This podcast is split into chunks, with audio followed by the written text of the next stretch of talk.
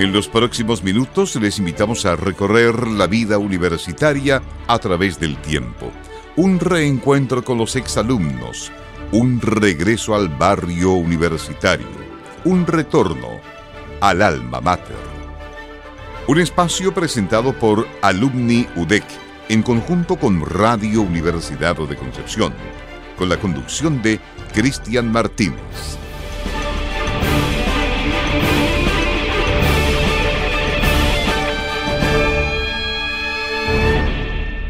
Hola, ¿qué tal? Muy buenas tardes. Bienvenidos a Alma Mater, el programa de Alumni UDEC y Radio Universidad de Concepción, que como todos los miércoles nos invita a conversar con nuestros queridos exalumnos y exalumnas. Eh, también eh, damos eh, la bienvenida a este año 2023 eh, saludando a todos nuestros uh, exalumnos y exalumnas y nuestros auditores también de aquí del programa Alma Mater. Para hoy tenemos como invitado a don Eduardo Brown Toledo. Él es ingeniero comercial de nuestra casa de estudios, egresado por allá por el año 1982. Actualmente se desempeña como administrador zonal de la Corporación Administrativa del Poder Judicial. Don Eduardo, bienvenido a Alma Mater. Muy buenas tardes, Cristian. Gusto de conocerlo y saludarlo. Un gusto para nosotros también tenerlo en el programa. Eh, la idea es conversar con nuestros queridos exalumnos y exalumnas. Bueno, vamos al inicio de todo esto. ¿Cómo, es que eh, don Eduardo Brown Toledo se motiva a estudiar ingeniería comercial y, por qué eligió la Universidad de Concepción? Allá por el año 1982, cuando ya está a punto, perdón, antes, ¿Sí? el año 1974, cuando empecé de la enseñanza media en Rancagua. Yo soy rancagüino. Ah, ya, ya. Soy rancagüino, eh, viví, nací, estudié en, en, Rancagua, vi alternativa para estudiar y tenía muy buenas referencias de la Universidad de Concepción.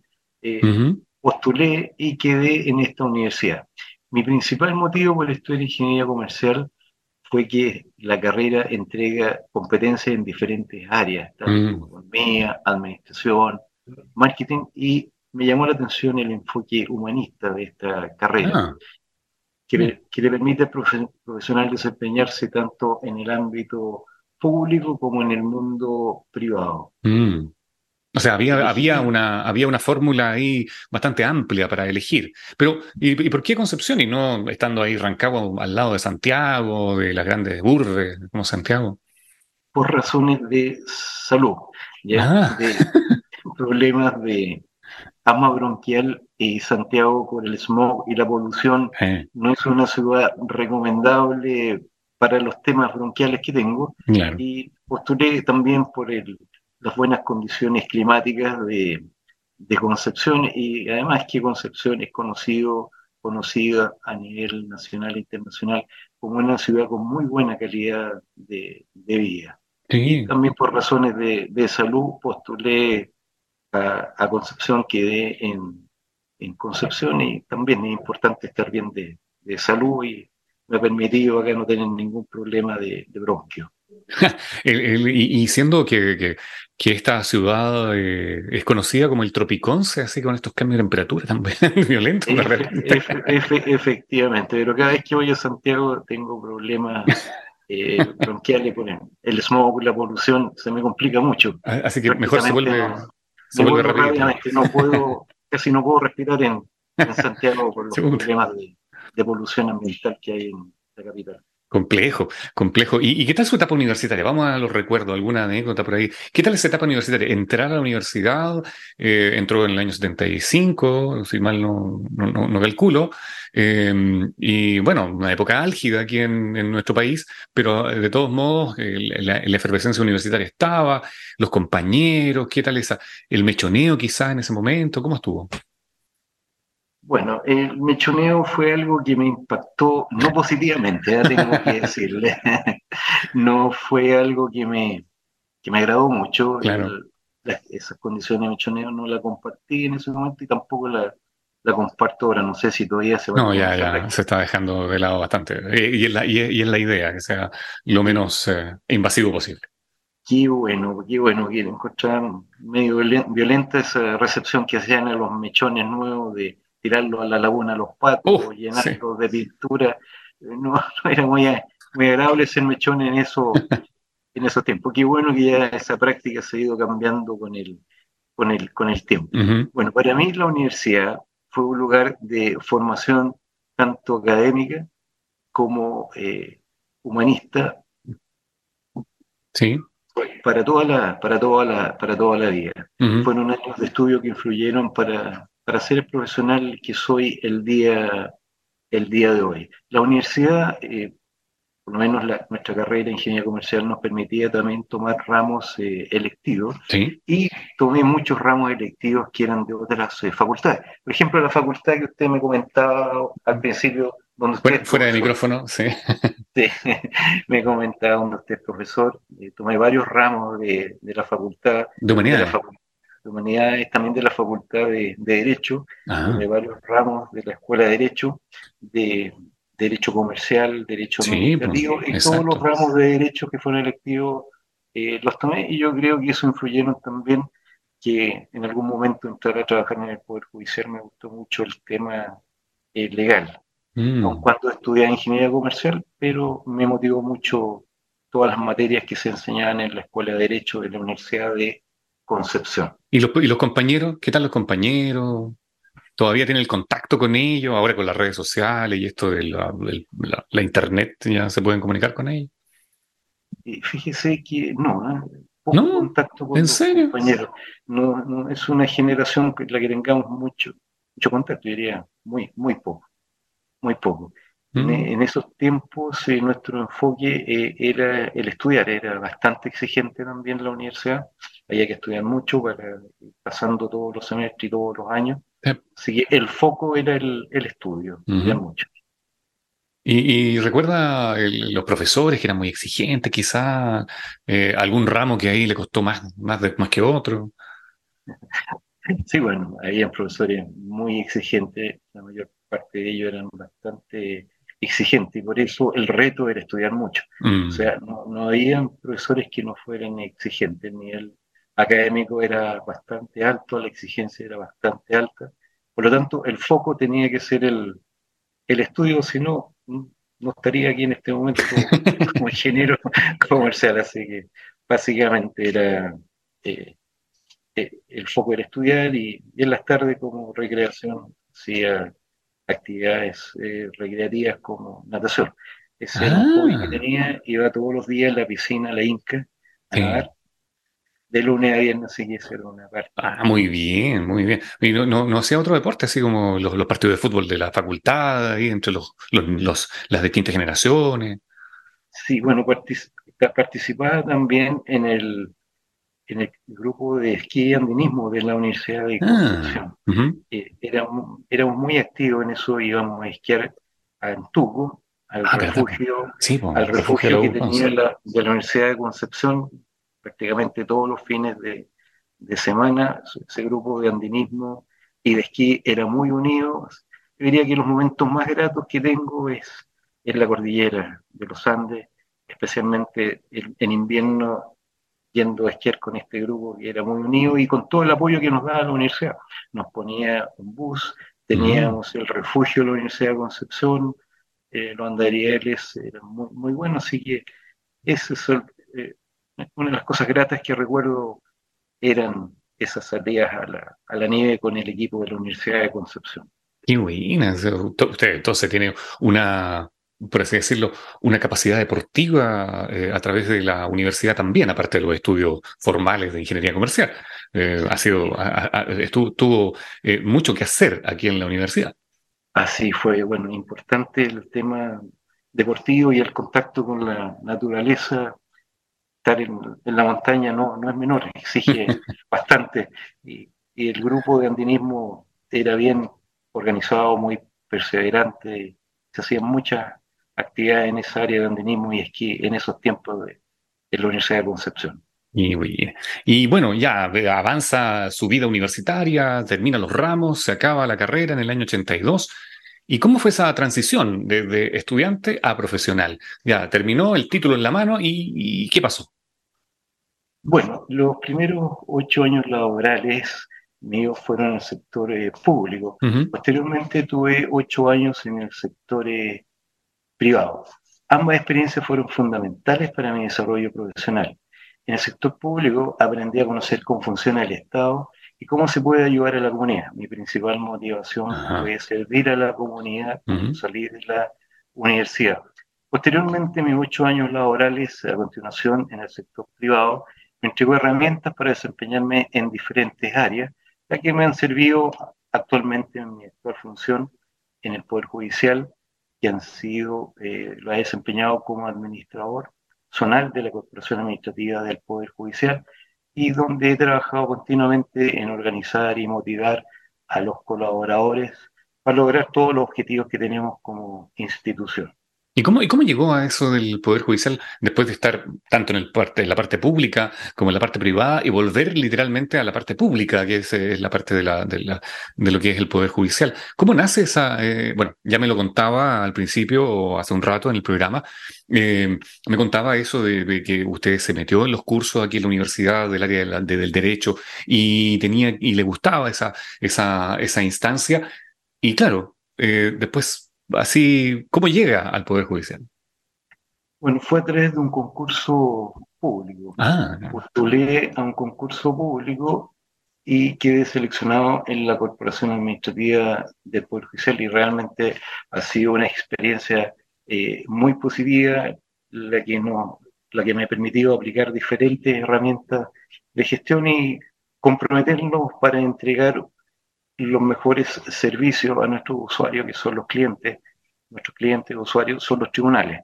Y de esta forma, en la medida que entregamos los mejores servicios a nuestros clientes, ellos pueden entregar la mejor justicia a la comunidad, la cual es nuestro fin último y lo que nos mueve es nuestro propósito. Es, la idea, es la idea. Y, esa experiencia, ¿cuántos años lleva ya trabajando en el Poder Judicial?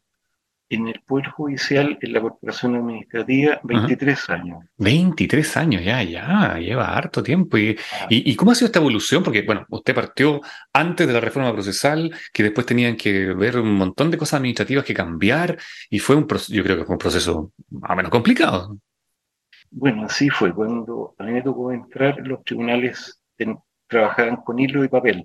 Los expedientes Así es, se conseguía con hilo y papel y con máquinas de escribir. Oh. La, primera tarea que me tocó eh, liderar fue...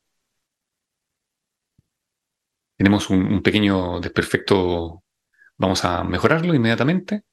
Un segundo, ahí sí, ahí sí, Bueno, la primera tarea eh, que me tocó acá en, el, en la Corporación Administrativa del Poder Judicial eh, fue implementar este cambio, pasar del papel a los computadores, para lo cual la Universidad de Concepción fue clave. ¿En serio? Eh, en serio. La corporación contrató a la Universidad de Concepción, quien a través de su departamento de ingeniería nos entregó todo el soporte y un equipo de ingenieros ah. durante varios años, con los cuales nosotros implementamos el cambio. Y se pasó de la máquina de escribir al computador hace exactamente 23 años atrás en la región. Justo ahí, cuando llegó usted a hacer el, todo el cambio, de justito. Me tocó, me tocó estar liderando ese, ese cambio, de, donde se pasó del papel al, al computador y en, los últimos años el enfoque fuerte de la, del Poder Judicial ha sido este cambio eh, tecnológico, después se implementó todo el tema eh, digital, la tramitación eh, electrónica, lo que permitió enfrentar la pandemia en forma exitosa. Sí. La pandemia que nos afectó a todos, estábamos eh, eh, preparados afortunadamente y hemos funcionado como institución muy bien los últimos tres años en esta forma virtual. Exacto, yo creo que fue uno de los de los únicos sistemas del sistema público, por lo menos, que funcionó bastante bien, porque ya tenían una, una, un background, tenían una, idea anterior de cómo hacer esto, estos eh, juicios quizás digitales o a distancia. Eh, nosotros, los profesores acá en la universidad, tuvimos que acostumbrarnos en dos, semanas en, tratar de armarlo todo. Eh, pero por lo menos ustedes ya estaban más o menos profesionalizados. ¿Y qué tal, y qué tal eso también de los juicios orales y todo eso que también la parte administrativa tuvo que cambiar también todo eso?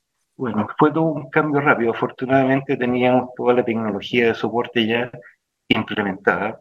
Por lo tanto, eh, fue muy rápido la implementación del, del, cambio y han estado funcionando muchos tribunales, entre ellos los tribunales de garantía orales, tribunales de familia, tribunales civiles, con eh, audiencias, y lo que ha sido, eh, con audiencias virtuales, lo que ha sido un, un gran apoyo para la gestión. Incluso han mejorado los indicadores. Nuestro Tribunal Laboral de Concepción ah, durante el año pasado mejoró los indicadores bajo esta eh, modalidad y lo que ha permitido también a que los abogados puedan tener un mayor campo de acción. Ahora un abogado no trabaja solamente aquí en Concepción, sino que puede trabajar de Arica a Punta Arena y conectarse a, a una audiencia en Arica o Puerto Montt o donde sea en forma virtual. Por lo, por lo tanto, esto ha mejorado también mucho eh, la, el trabajo de los abogados y también mm. de la comunidad. Ahora una, persona se puede conectar a través de un proyecto que nosotros llamamos el proyecto Conecta, desde cualquier lugar a una audiencia o a solicitar información a un, a un tribunal, lo que ha hecho más accesible la justicia para la comunidad en general. Sí, porque antes era una cosa un poquito, un poquito enredada, digamos. Nosotros, nosotros los de afuera lo miramos así un poco enredado, que había que estar presencial, que había que ir un día, después había que ir otro. Mientras que acá, ok, se conecta tal día, se conecta tal otro y listo, no tiene que poder ni, ni, moverse demasiado. ¿Usted cree que eso, eso han sido parte de sus eh, desafíos profesionales, de los principales desafíos profesionales que ha tenido? ¿Algún otro? Bueno, de, los desafíos principales básicamente han sido en el tema de la, de la gestión Mm. El, además del cambio tecnológico que me tocó eh, dirigir cuando llegué hace 23 años atrás, el foco ha sido mejorar la infraestructura ah. de nuestra jurisdicción, para lo cual lo hemos, eh, lo hemos logrado. Estamos trabajando fuerte en construcción de nuevos tribunales. Eh, pronto iniciamos la construcción del Centro Judicial de Los Ángeles. Ahora, entre febrero y marzo, mayor edificio público de BioBio, eh, también varios otros proyectos que se vienen en cartera, proyecto de mantenimiento de conservación por 5 eh, millones de dólares que ya oh. tenemos eh, financiado. Y yo diría que uno de los desafíos que me propuse en su momento fue en el área de la, de la gestión que se ha ido logrando. Ahora prontamente vamos a trabajar en, la, en forma piloto esta zonal es la construcción de un tribunal, el Tribunal de Laja. Nuestro Consejo Superior, eh, la próxima semana, o sea, la semana pasada, ¿Sí? Eh, decidió que dos jurisdicciones del país, La Serena y Concepción, construyan tribunales directamente con sus profesionales. En este caso, La ah. Serena, el Tribunal de Vicuña, y acá el Tribunal de Laja, lo cual es el próximo desafío que en este momento tenemos. Ah. Es una nueva tarea, es una nueva responsabilidad, pero tenemos la posibilidad de cumplir este objetivo y este desafío. Así y, usted va ahí liderando el asunto, supongo. Sí, liderando y asumiendo el desafío, que no es menor. Es una carga, es una carga adicional fuera de todo el trabajo que nosotros tenemos dentro de nuestras tareas, pero además aceptamos feliz este desafío y compromiso de poder construir un tribunal y de y poder eh, señalar a, nuestras autoridades eh, centrales, ¿no es cierto?, que en región también podemos eh, construir. Así que tiene que irnos bien. Sí, de todas maneras, ya está todo andando y eso es lo que ahora hay que llevarlo a buen término, a buen, a buen puerto. Y bueno, volviendo un poco a, a su experiencia, sobre la base de esta, de su experiencia. Estamos con don Eduardo Brown Toledo, él es ingeniero comercial, egresado allá en el año 1982 que nos está contando su trabajo ahí en el Poder Judicial, pero lo traigo un poco más a la, universidad.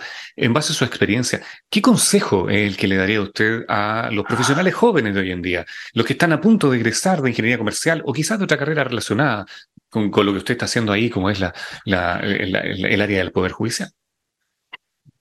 Bueno, ¿qué consejo yo le daría a, a los jóvenes? En primer lugar, siempre tener sueños, ¿ya? Siempre tener un sueño y soñar y tratar de cumplirlo. Generalmente los sueños se cumplen. En segundo lugar, tener un propósito, tener un fin para el cual uno trabaja y lo que, lo que quiere. O sea, siempre tener este propósito. En tercer lugar, tener esperanza de que todo se va a solucionar. Los problemas no existen, los problemas finalmente son oportunidades. ¿Y qué otra recomendación podría yo darle a los alumnos? Eh, otra recomendación que podría darles es, eh, tener las virtudes que hay que tener, eh, fomentarlas, por ejemplo, la humildad. no, ser soberbio, ser humilde, yo creo que eso es importante. eso, eso que aquí en la universidad quizás se transmite a través del, del, emblema o, la, o, el lema que tenemos, es el desarrollo libre del espíritu, con una, con una instancia en la cual uno puede reflexionar más con respecto a lo que quiere hacer en la vida. ¿Mm? Así es, efectivamente. Y bueno, ¿y usted? ¿Y usted? ¿Cuáles son sus proyectos futuros para usted como, como egresado de la Universidad de Concepción y también ya como, como eh, profesional y también personal? Como el, Eduardo Brown Toledo que quiere eh, ver el futuro? ¿Qué, espera usted? ¿Qué espera para usted? Bueno, uno de los enfoques que espero para los próximos años es un enfoque en sostenibilidad, donde eh, la preocupación por el medio ambiente, por el planeta, es una preocupación importante.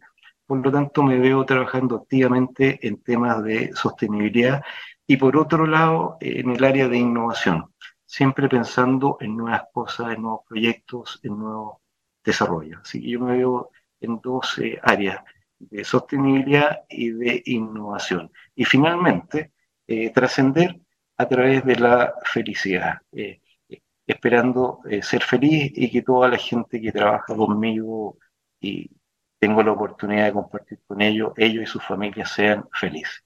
Qué buena, qué buena reflexión. Y ahora lo quiero hacer reflexionar con respecto a la universidad. ¿Qué es para usted la Universidad de Concepción? Bueno, como lo, como lo dice este programa, la Universidad de Concepción para mí es el alma mater. Es el lugar donde estudié, donde después llevé a mis hijos, cuando eran chicos, a andar en bicicleta, a pasear, a, conocer. O sea, es tanto para mí el lugar, en mi alma mater, donde estudié, y donde por muchos años compartí después con mi señora y con mis dos niños por los diferentes lugares de la universidad, ahí paseando y, disfrutando. Disfrutando esta, este, este rinconcito de Concepción. Hermoso. Y, de Rancagua ya nada más. no, de Rancagua ya nada más. Conocí una penquista, ah, así que me casé con una penquista y ya estoy acá y mis hijos son penquistas los dos. Qué bueno, qué bueno. Hemos estado con don Eduardo Brown Toledo, ingeniero comercial de nuestra casa de estudios, egresado por allá por el año 1982 y que actualmente trabaja en el, eh, lo tengo anotado por aquí, ah, sí, administrador zonal de la Corporación Administrativa del Poder Judicial.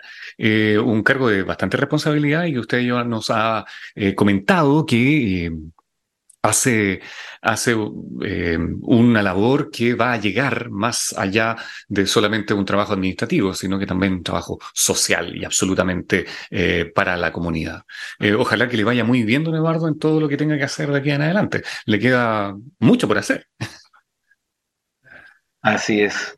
Queda mucho por hacer, Cristian, y le agradezco a ustedes haberme dado la oportunidad de compartir con la alma mater de la Universidad de Concepción. Le deseamos lo mejor, eh, don Eduardo, un feliz año también para este 2023, que sea todo bien eh, organizado y ordenado como lo tiene ahí en el trabajo, así que em, que le vaya muy, muy bien. Gracias por acompañarnos en el Alma Mater el día de hoy. ¿eh? Muchas gracias a usted. Hasta luego.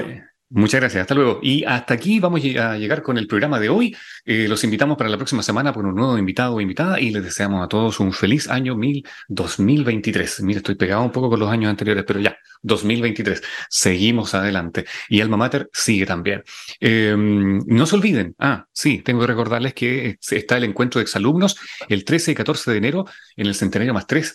Así es que vengan a visitarnos, vengan a vernos aquí a la universidad y se podrán encontrar con algunos compañeros o compañeras de sus épocas. Muchas gracias por acompañarnos a todos, que estén muy bien, muy buenas tardes. Hemos removido recuerdos universitarios y hemos conocido la vida de otro miembro de la familia universitaria. Culmina esta edición de Alma Mater, pero nos reuniremos en el próximo capítulo para reencontrarnos con la historia y quienes pasaron por las aulas de la Universidad de Concepción. Es una invitación de Alumni UDEC en conjunto con Radio Universidad de Concepción.